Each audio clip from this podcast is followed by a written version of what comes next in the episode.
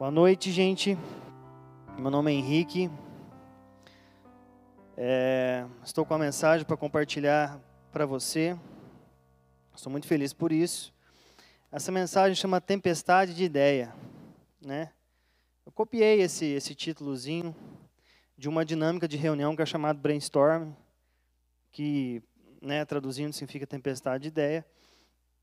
Que nessa nessa reunião, alguém, um líder da reunião, pega a opinião de todo mundo, né? Realmente é uma tempestade de ideia. E aquelas ideias são todas jogadas em um lugar e de repente sai uma solução para um determinado problema. Só que pegando só o título, eu acredito, eu estou vendo nesse tempo que a gente está vivendo um tempo de tempestade de ideia. A gente está vivendo um tempo de tempestade de informação. Hoje, né, tá demais. A mídia está demais. As redes sociais, elas nos bombardeiam frequentemente com informações.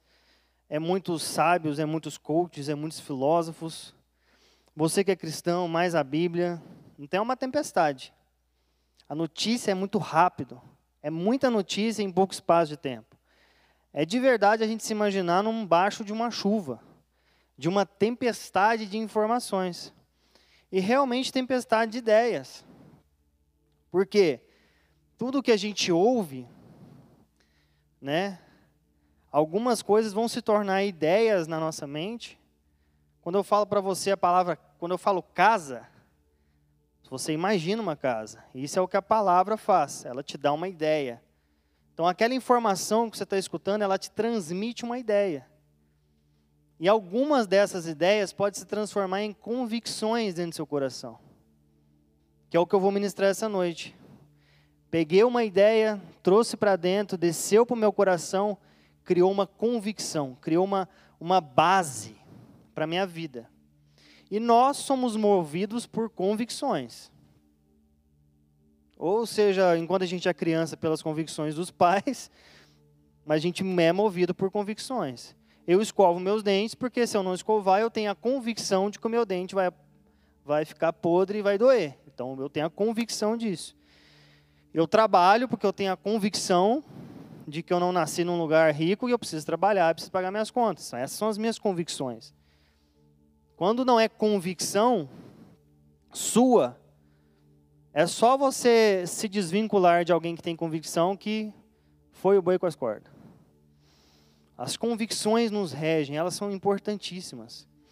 E hoje eu vejo pessoas bombardeadas de ideia que se transformaram em convicções, e na verdade são tantas convicções que algumas até se, se contradizem com as outras, e hoje eu vejo uma geração com crise de ansiedade. Eu estava conversando com uma psicóloga esses dias e eu falei, cara, eu, a impressão que eu tenho é que a ansiedade, a, a quantidade de pessoas ansiosas superou a quantidade de pessoas depressivas. Mas está ali, é a, é a doença do século. Ansiedade, depressão, confusão na mente, muita coisa, tristezas, e por isso pessoas se matando. Outro dia eu ouvi um, um relato que a, a pessoa ela se mata porque ela quer se livrar daquele momento de angústia. Ela nem pesa a consequência do ato, mas ela está tão angustiada que ela quer se livrar daquele momento de angústia. Mais ou menos isso, Jace. Pô, tem uma psicóloga aqui, ó. Pode sentar aqui, Mas é isso, a pessoa ela tá, ela tá bombardeada, ela tá machucada, ela tá inflada, sabe, de angústia. E o que são essas angústias? Palavras que frutificaram. Eu tenho um exemplo de um cara chamado Saul, o rei Saul. Muito tempo atrás, lá em Israel, eles eram regidos, o líder da nação era sempre um profeta. Aí o povo queria um rei. Quer um rei, quer um rei. Queremos um rei. E Deus falou assim: não dá para esperar mais um pouquinho, não? Eu estou acabando de botar um no forno aqui. Falta só esquentar e esse cara vai ser. Não, quero agora, eu quero, quero agora. Para você entender o que é permissão de Deus e vontade de Deus, é só para você olhar para Saul, permissão de Deus, e Davi, vontade de Deus. E Deus permitiu que Saul fosse rei. Não estava preparado. Não, não nasceu para aquilo. E o cara enfiou os pés pelas mãos. Ele até começou bem, mas terminou super mal. Porque não era um rei temente a Deus. Não era um, um rei que tinha em suas convicções amar o Senhor, viver para o Senhor, honrar o Senhor, como a ele diz aqui. Saul era um cara comum, sabe, que acabou, né, se perdendo de tanto poder. E lá em 1 Crônicas 10, 4, vai narrar como foi a morte dele. Ele se matou. Lá diz assim: Então disse Saul ao seu escudeiro: Arranca a tua espada e atravessa-me com ela para que porventura não venham estes incircuncisos e escarneçam de mim. Porém o seu escudeiro não quis, porque temia muito. Então Saul tomou a espada e se lançou sobre ela. O cara se matou, velho. Saul ele, ele era, estava com tanto problema, ele estava tão angustiado que ele contratou Davi para tocar para ele. E quando Davi tocava, que nem as meninas tocavam aqui, ó, mostra-me tua agora, ele puf, acalmava o coração. Só que ele não conseguiu se libertar, ele acabou se matando. Mas olha qual foi a fonte que fez ele se matar. 1 Crônicas 10, 13 e 14. Assim morreu Saul por causa de sua transgressão cometida contra o Senhor. Por causa da palavra do Senhor, que ele não guardava. Ele não guardava a palavra do Senhor. E também porque interrogava e consultava uma necromante. É tipo tarô, espírito, essas coisas e não ao Senhor, que por isso o matou e transferiu o reino a Davi, filho de Jessé. Saul perdido, sem saber reinar, ele ficou angustiado e o grande profeta que ungiu ele, que foi Samuel, tinha morrido.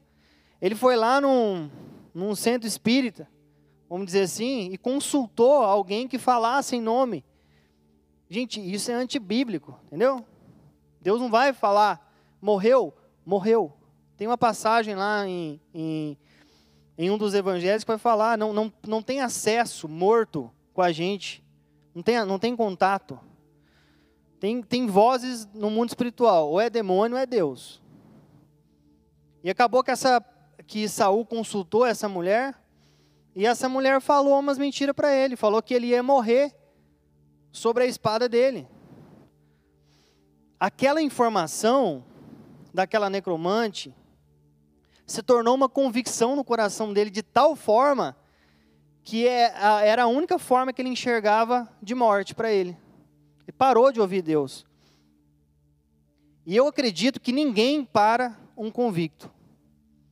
Uma vez que se tornou convicção, é, é muito difícil parar.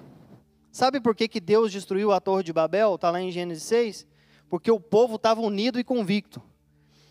Deus falou assim: por causa da união dessa galera e por causa da unidade deles, eu vou destruir isso aí. Nem foi por causa da obra. A obra não estava incomodando em nada. Mas era por causa do coração convicto. Ninguém segura um convicto. Uma, uma serpente convicta acabou com dois filhos de Deus com o corpo glorificado, que era Adão e Eva. Uma serpentinha convicta do que estava falando. Pegou Adão e Eva indeciso, acabou com eles. Agora Jesus vem na terra super convicto. Quem ele era, que ele era um filho amado. E Deus tinha prazer nele. E venceu a serpente lá. Mas está vendo como é que a convicção ela, ela é muito importante, mas essa convicção é de onde a gente bebeu, é o do que a gente recebeu. Se se tornou convic convicção e a semente é do mal, pode te levar para a ruína. E o reino foi transferido para Davi.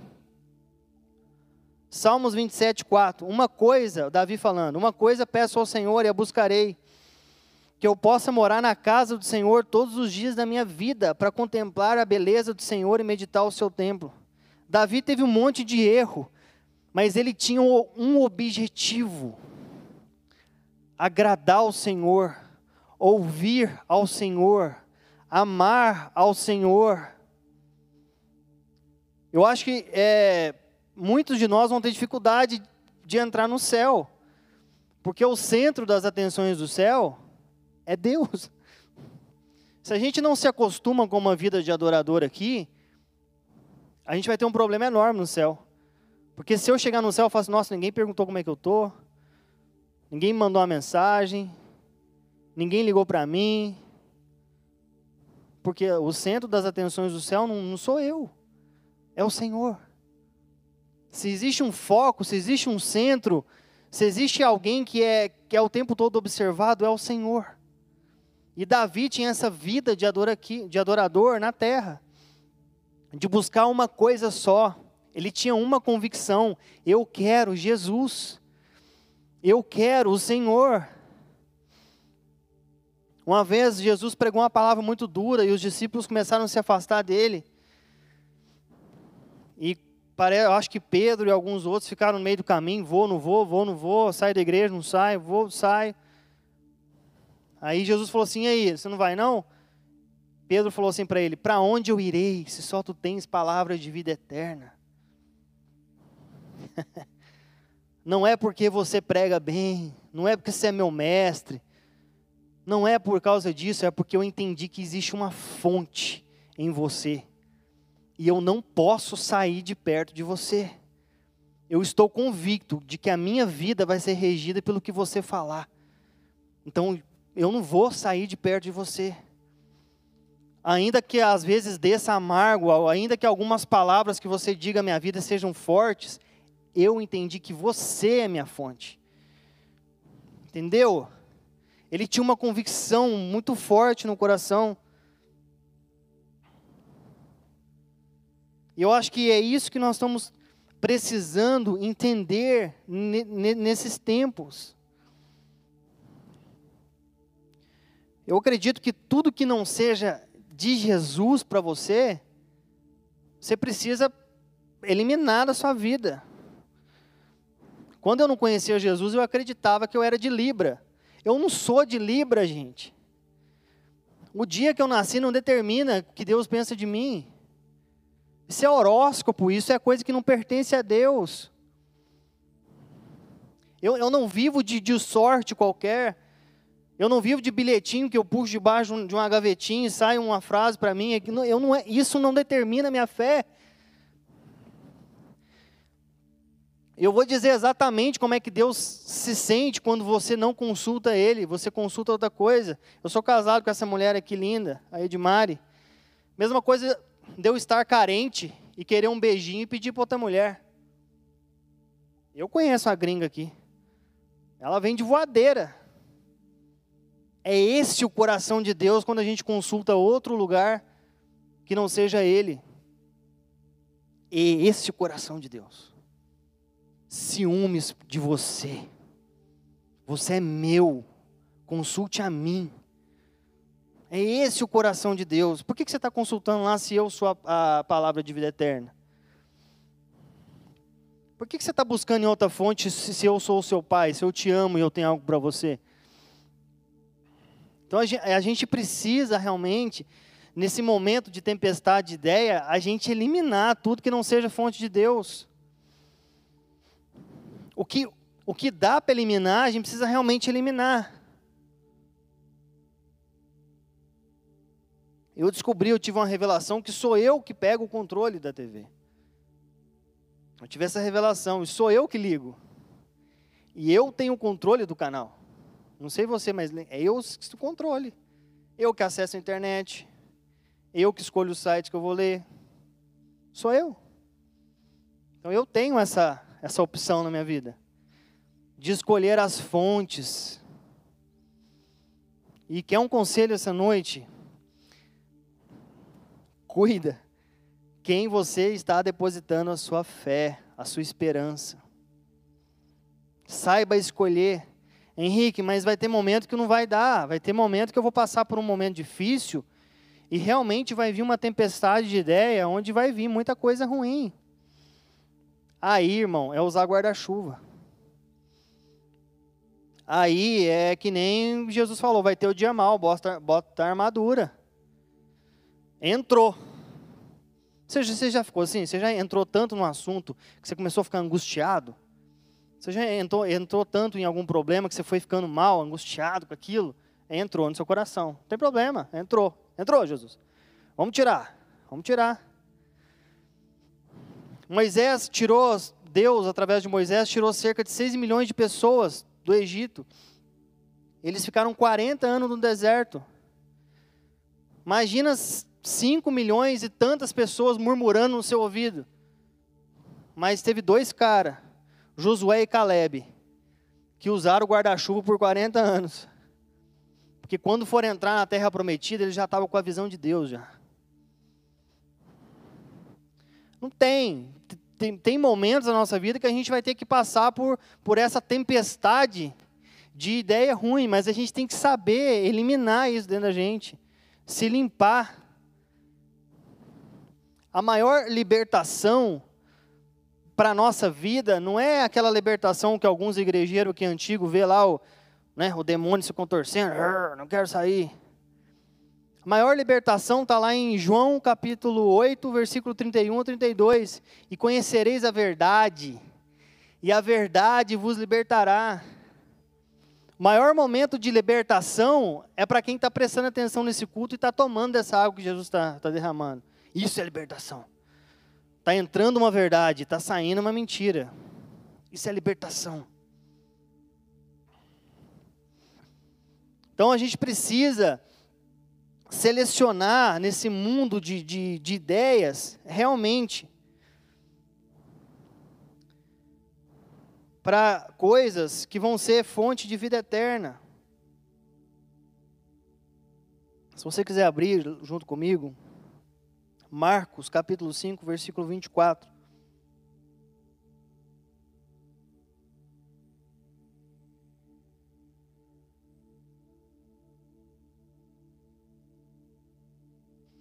Marcos capítulo 5, versículo 24. Lá diz assim, ó. Jesus foi com ele. Grande multidão seguia, comprimindo-o. Aconteceu que certa mulher que havia 12 anos vinha sofrendo de hemorragia e muito padecera a mão de vários médicos, tendo despedido tudo quanto possuía, sem contudo nada aproveitar. Antes, pelo contrário, ainda pior. Tendo ouvido a fama de Jesus e vindo por detrás dele, por entre a multidão, tocou-lhe a veste, porque dizia: Olha a convicção dessa mulher. Se eu apenas lhe tocar as vestes, ficarei curada. Você pode fechar os seus olhos por um momento e dizer isso? Deus, se eu ao menos tocar na sua veste, eu serei curado. Meu Deus, cara. Sabe aquilo que se tornou um, um, um gigante na sua vida, que você nunca conseguiu mais derrubar? Você tem essa fé? Jesus, se ao menos eu te tocar, eu serei curado, eu serei liberto. Essa mulher tinha convicção, voltando ao texto. E logo se lhe estancou a hemorragia e sentiu no corpo estar curada de seu flagelo. Jesus, reconhecendo imediatamente que ele saíra poder, virando-se no meio da multidão, perguntou: Quem me tocou nas vestes? Respondeu-lhe seus discípulos: Vês que a multidão te aperta e dizes: Quem me tocou? Ele, porém, olhava ao redor para ver quem fizera isso. Então a mulher, atemorizada e tremendo, conhecia do que nela se operava. Veio, prostou-se diante dele e declarou-se toda a verdade. E ele lhe disse: Filha, a tua fé te salvou. Vá-te em paz e fica livre do teu mal. Na cultura judaica, uma mulher que estava com esse problema, ela não podia ter contato com ninguém na rua era considerada a pessoa imunda. A cultura judaica pegava pesado nessas coisas. Pra você ter ideia, quem era leproso andava com um sino no pescoço. Enquanto ele andava, fazia barulho. Para que as pessoas soubessem de que um leproso estava se aproximando. Era assim, era, era, meu Deus, era totalmente separado a pessoa imunda. E essa mulher, ela estava como se fosse em pecado, ela era rejeitada. Então, por isso, ela já teve que vencer muita coisa na mente dela. E somando que uma mulher não podia ter acesso a um homem daquela maneira, pegava mal demais. Então aquela mulher, ela tinha uma tempestade de ideia na cabeça dela de que não ia dar certo. Ela teve que atravessar duas multidões, a multidão da mente, dos pensamentos e a multidão de pessoas. Aquela mulher teve que vencer uma barreira na mente. Depois que ela venceu a barreira na mente, a barreira física não foi nada, ela simplesmente ela se lançou no meio daquela galera lá e pá! E era uma vez só. Não tinha, porque se desse errado, pau, cadeia para ela. Aquela fé era tamanha, era uma convicção tão forte para o bem, que ela venceu tudo. Porque ela tinha uma convicção: se eu tocar na veste desse cara, eu serei curada. Então não tem erro. Tá vendo como é que a palavra para nós às vezes é só uma palavra na mente, na nuvem, mas não se tornou convicção na nossa vida? Pode ser que essa mulher estudava a Bíblia. E a maneira que, as pessoas, que, que aquele povo buscava a Deus era assim, ó. Existia três cômodos um não era considerado um cômodo, era um pátio que chamava átrio, onde era sacrificado um animal. Aí o sumo sacerdote entrava, colocava a mão nesse sangue, oferecia algumas ofertas no lugar santo, e depois ele entrava no Santo dos Santos, onde ele tinha que atravessar um véu. Ele atravessava o véu e lá dentro do Santo dos Santos tinha uma arca, chamada Arca da Aliança que era feito de madeira revestida de ouro. Tinha duas estátuas de anjos. E esse cara, quando chegava lá, que ele tinha feito todo o sacrifício certo, descia uma presença de Deus, que alguns batizaram de Shekinah. E quando essa presença de Deus descia, todo Israel era perdoado de seus pecados e vida que segue de forma incrível. Se a presença de Deus não descia, ia seria um ano muito ruim para aquela para aquele povo. E esse sacerdote, ele tinha que ser perfeito. Se ele tivesse cometido algum pecado, ele tinha que dar um jeito de corrigir, corrigir, corrigir tudo. Porque se ele entrasse em pecado nesse lugar, quando ele entrasse no, lugar santo dos santos, ele morria instantaneamente. Então, por isso, eles amarravam uma corda nele, e na veste deles era colocado sinos. E à medida que ele andava, fazia barulho. E o pessoal lá de cima pensava: se tem barulho, tem esperança. E ele continuava andando, fazia as ofertas, e o pessoal lá de fora: se tem barulho, tem esperança. E ele entrava no lugar santo dos santos. Se tem barulho, tem esperança. 1 Coríntios 12 vai falar: Ainda que eu fale a língua dos homens, dos anjos, se eu não tiver amor, eu não vou ser nada. É como um sino que não faz barulho. Porque onde tem amor, tem esperança. No livro de Hebreus vai dizer que um homem se tornou o sumo sacerdote perfeito de uma vez por todas. Hoje, nenhum de nós precisa ser sacerdote perfeito para entrar na presença de Deus. Jesus já fez isso por nós. Jesus é o sacerdote, Jesus é a oferta. Hoje é de graça entrar na presença de Deus. Aquela mulher entendeu isso. Deus está passando na minha rua ele é o sacerdote. E eu vou pegar na orla dele. Aonde me dá esperança. Eu entendi que esse cara é o meu sacerdote. se eu tocar no lugar do amor, se eu tocar no lugar onde representa vida, aquilo vai me gerar vida. Ei, Jesus falou assim: essa mulher me tocou diferente.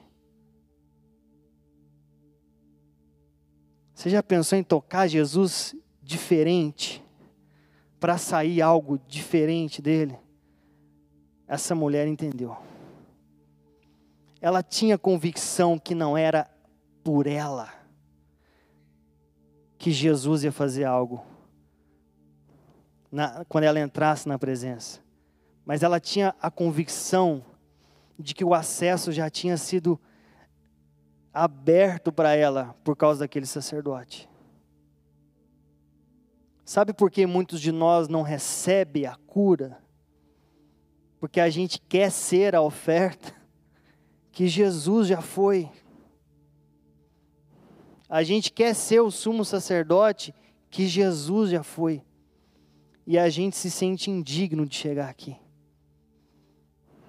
Mas você pode mudar a sua fé. Se na sua mente existe algum pedacinho de uma semente que diz: se é, é pela minha perfeição que Jesus me aceita, essa semente foi colocada errado na sua vida. Existe um lugar de graça, que nesse lugar de graça existe transformação e misericórdia. Se não houve transformação, tem misericórdia.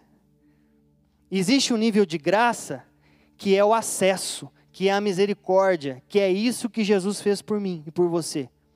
Mas a Bíblia fala de graça sobre graça. Existe a graça do acesso, existe a graça da transformação. Se eu não fui transformado, se eu pequei, se eu errei com Deus, existe um nível da primeira graça, que é misericórdia. É o coração de Deus se movendo para a minha miséria.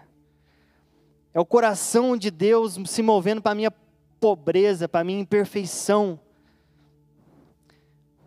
É em cima dessa convicção que fez com que o pecado nunca me parasse. Que fez com que o pecado nunca fosse forte na minha vida.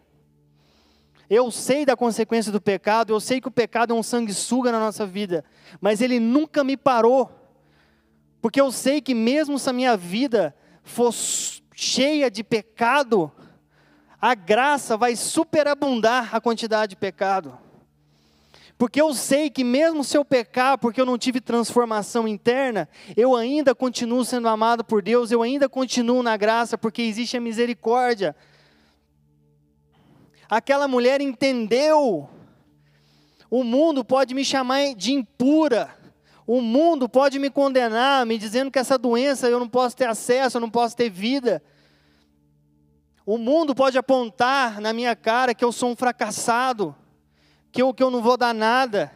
Mas ela tinha uma convicção, uma convicção, que fez com que ela fosse tocada e curada.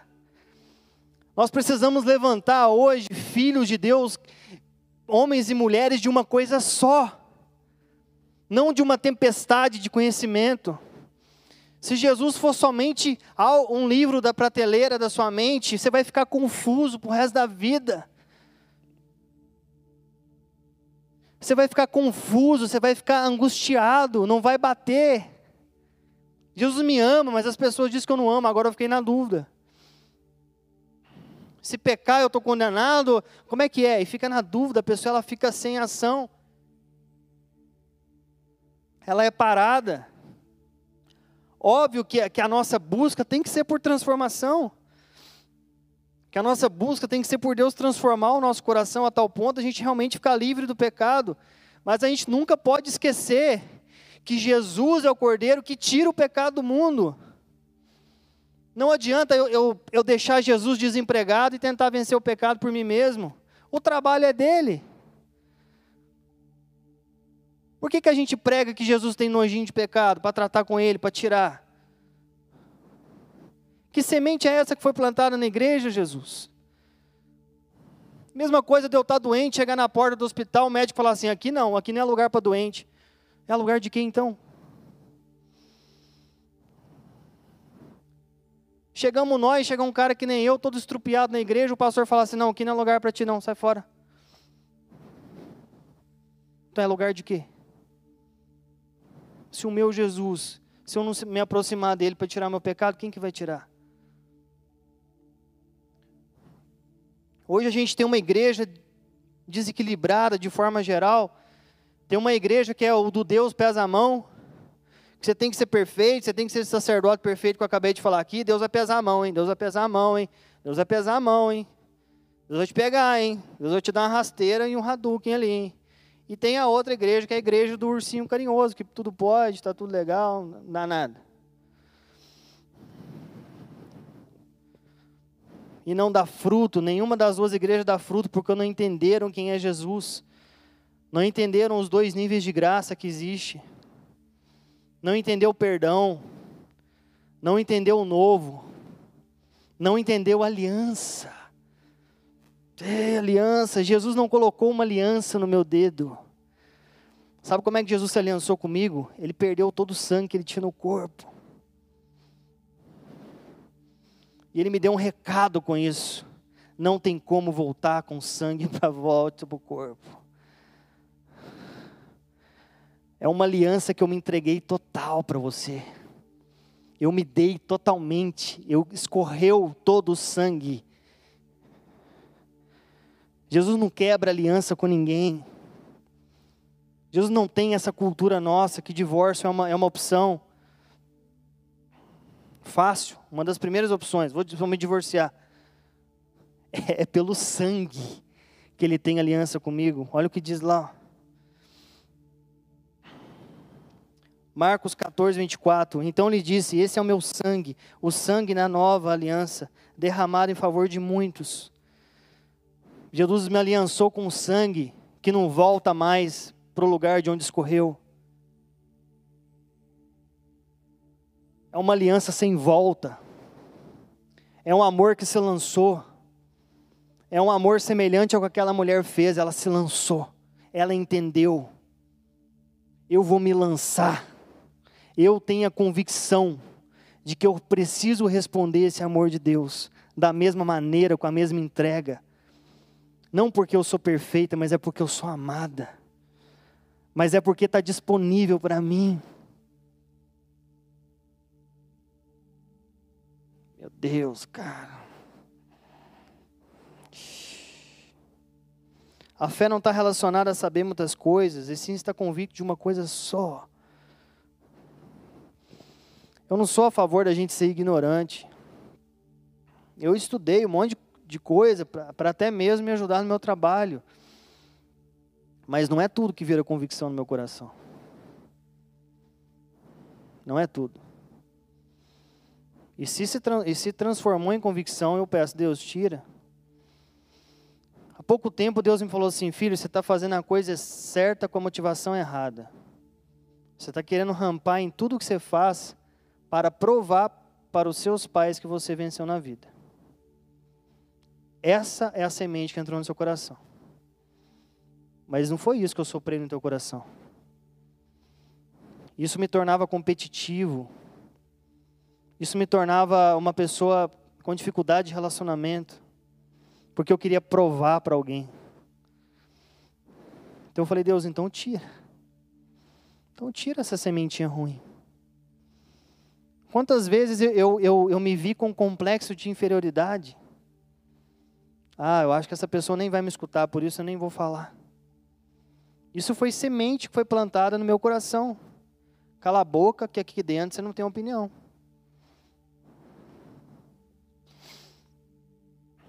Você consegue permitir que o Espírito Santo sonde o seu coração e permita que ele veja quais são as sementes que estão aí, que prendem você, que se tornaram convicção que se tornaram o seu modo operante de viver, e isso está te fazendo sofrer? Isso está te deixando depressivo? Isso está te deixando ansioso? Você acha que Jesus ia te dar uma palavra da parte dele para te deixar mal? A esse ponto? Jesus ama a sua vida, Ele tem cuidado com você.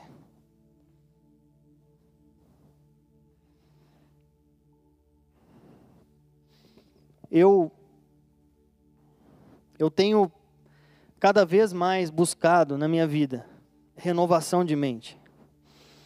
Em Romanos 12, fala de apresentar o seu corpo santo e agradável, apresentar. Acho que a primeira coisa que a gente tem que fazer para renovar nossa mente é se apresentar como oferta. Como é que é se apresentar como oferta? É estar tá disposto a queimar, está disposto a renovar. E depois fala para que você passe por um processo de transformação. E depois que você passe por esse processo de transformação, você vai experimentar a boa, perfeita e agradável vontade de Deus. Deus tem algo incrível para mim, para sua vida. Mas você já parou para pensar que o que pode estar impedindo isso é as convicções erradas do nosso coração? Não sou amada. Errei uma vez, já era. Pisei na bola de novo. Prometi para Deus que não ia fazer, acabei fazendo.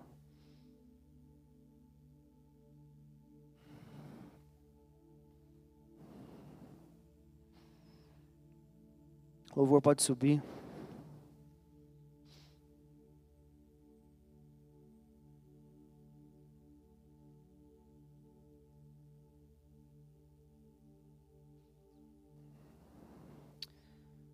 Aleluia, Deus. Aleluia, Jesus.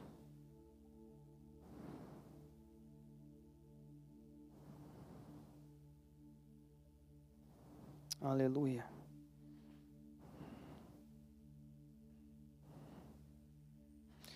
1 Pedro 2,9 diz assim: Vós, porém, sois raça eleita,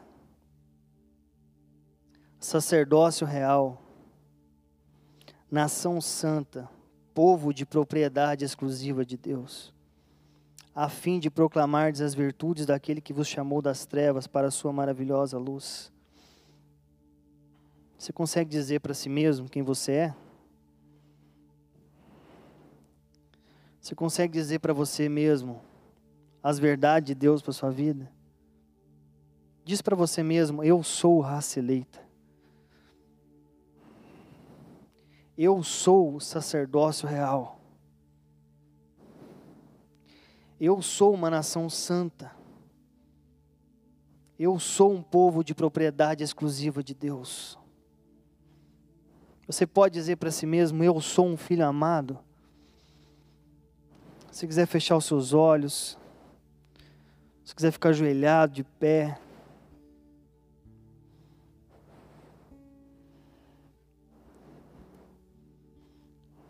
Mas eu, eu, eu encorajo você a você se apresentar como oferta nesse momento. Encorajo você que está em casa também, no seu sofá provavelmente, você fechar os seus olhos e você permitir que o Espírito Santo sonde o seu coração.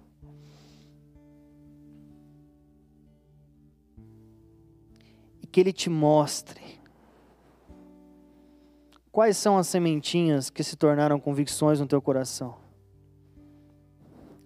Ele vai te mostrar nessa tempestade de ideias desse, desse momento, dessa era, o que realmente te contaminou. Não era para ter entrado, entrou, deu fruto, não tem problema.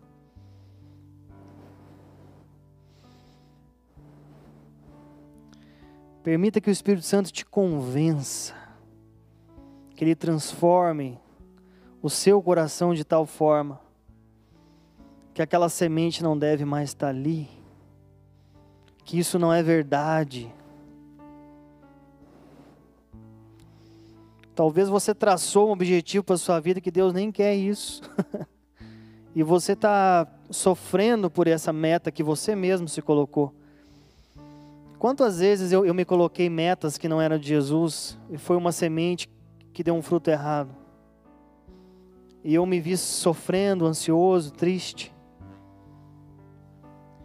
Se permita agora que a água do Espírito entre no seu coração. limpando. Pode ser que você não entenda porque você reage de uma forma agressiva com alguém. Pode ser que você não entenda porque que você fica travado de medo em algumas circunstâncias. Pode ser que você não entenda que você nunca consegue permanecer em nada, nenhum projeto. Você sempre desiste. Você não consegue dar sequência. Pode ser que você sempre procrastina. Deixa para amanhã, deixa para amanhã, deixa para amanhã. Pode ser que você seja uma pessoa, pessoa colecionadora de obras incompletas. E isso seja uma raiz, a causa disso seja uma semente que não foi de Deus entrou no seu coração. Jesus, eu oro, Pai, para que o Senhor entre nos corações dos meus irmãos, Pai. Hoje, Deus, aqui eu preguei, eu semeei, conforme o Senhor me pediu, Jesus. Mas só o Senhor tem poder de acesso aos corações aqui, Jesus. Só o Senhor tem acesso aos corações das pessoas que vão assistir essa, esse vídeo, Deus. Só o Senhor tem acesso, Pai. Deus, eu te peço, eu clamo, Deus. Entre nos corações e tire as convicções, tire as ideias que não pertencem a Ti, e no lugar coloque as suas, Deus. Venha curar essa geração da ansiedade, venha curar essa geração da depressão, venha curar, Deus, essa geração, Deus que está com tanta coisa que não nem sabe o que é verdade mais, Pai. Venha levantar, Deus, uma igreja de uma coisa só. Venha levantar adoradores de uma coisa só, que te amam e que buscam estar na tua presença, que buscam ouvir só você. Ora, bachore, canta lá, marabachore, amalás.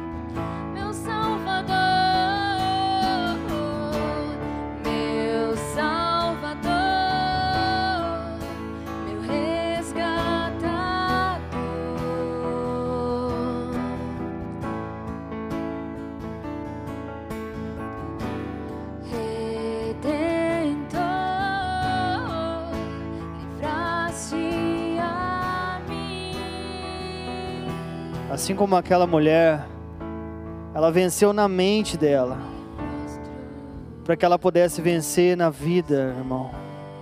Aproveita esse momento para que Jesus entre no seu coração. Convida Ele, convida Ele, Jesus, venha. Venha, Deus, eu te dou permissão. Se tem uma área que você já ficou áspero só de pensar que Jesus vai entrar, confia nele. Ele quer entrar, ele quer curar. Mas agora, nesse momento, permita que o Senhor vença na sua mente. Permita que Jesus te ajude na sua mente, nas suas convicções. Se concentre agora e ore com fervor. Ore com toda vontade. Se você quiser falar algo para Jesus, fala baixinho. Ele escuta seus pensamentos também, pensa, clama no seu pensamento. Mas não deixe passar essa oportunidade de cura na sua vida, irmão. Foque aqui, venha para cá. Permita que Jesus te cure essa noite no seu pensamento.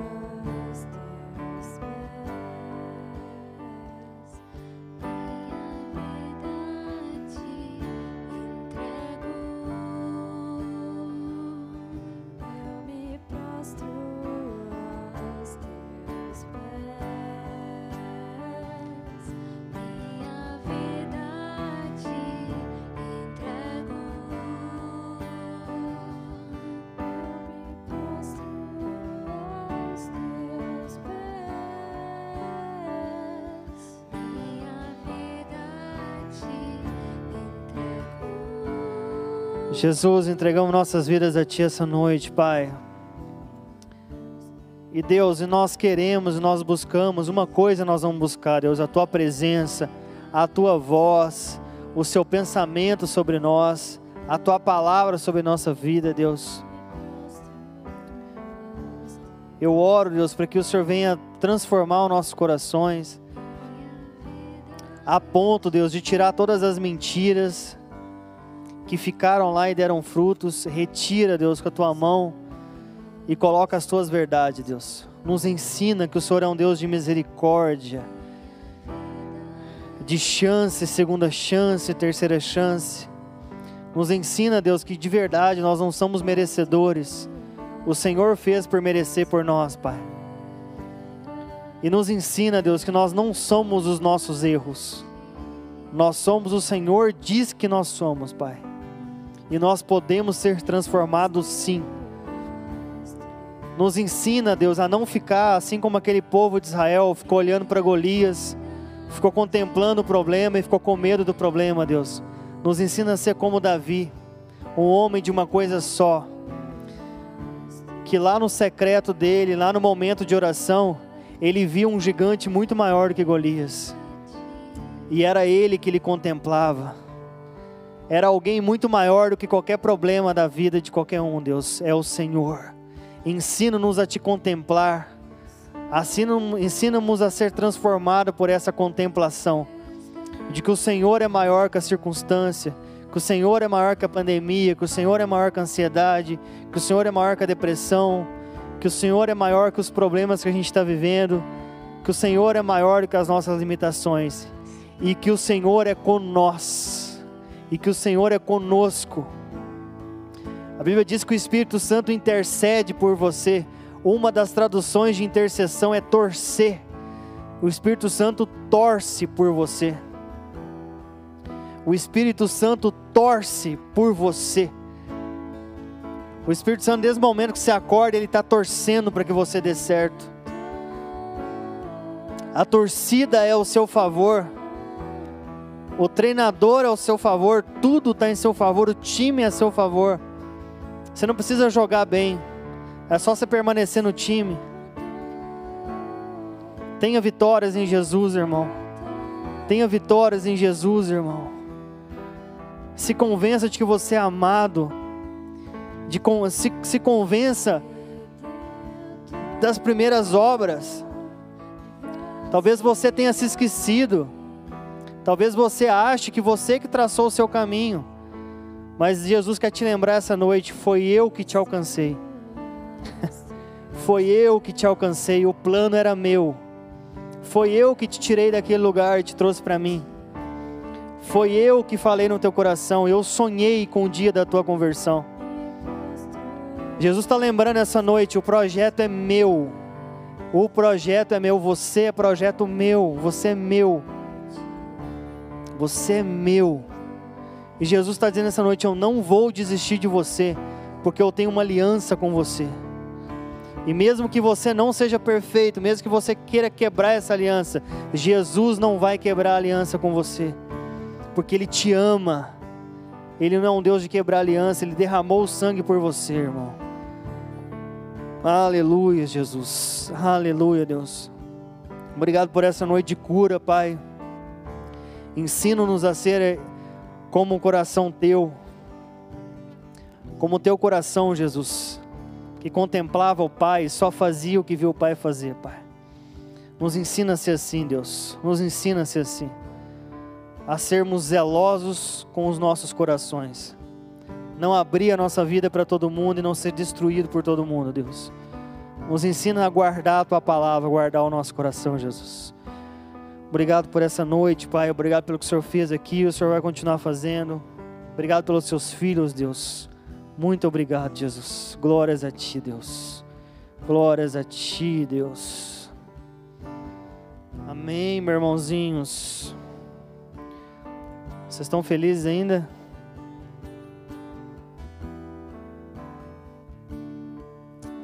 Vão em paz, gente. Que Deus abençoe vocês. Glória a Deus.